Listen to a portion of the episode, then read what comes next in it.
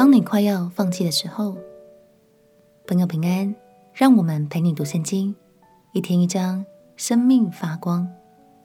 今天来读诗篇的一百四十二篇。这是一首大卫所写的祷告诗。那时候，他正躲藏在山上的洞穴里，好躲避扫罗的追杀。他遭受迫害，又孤立无援，这样的处境让他感到身心俱疲。不过，大卫知道，虽然没有人，但是他有神。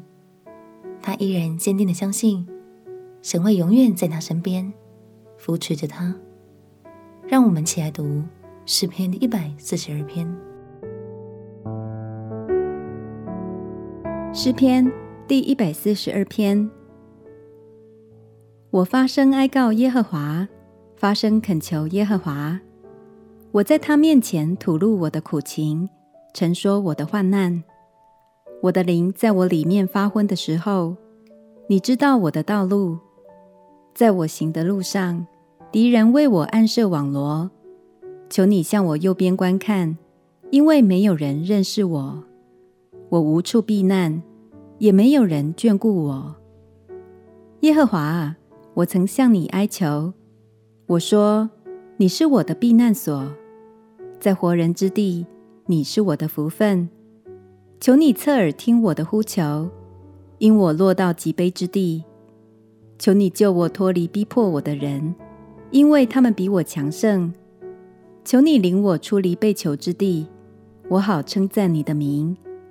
一人必环绕我，因为你是用厚恩待我。”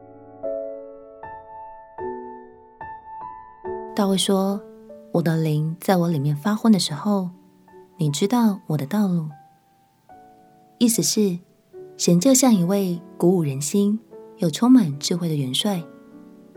当大卫就要绝望的时候，只有神知道他该怎么做，才能克服眼前的难关。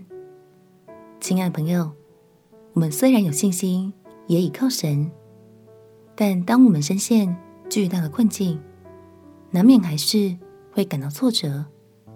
如果你已经累到快要放弃，鼓励你，就坦然的向天父倾诉你的心声吧。他不会离弃你，也不会轻看你。相信他会加力量给你，并且带领你继续前进。我们亲爱的哥，亲爱的耶稣，求你在我快要放弃的时候。指引我，带领我振作起来，突破困境。祷告奉耶稣基督的圣名祈求，阿门。祝福你在神的话语里得着勇气，继续前进。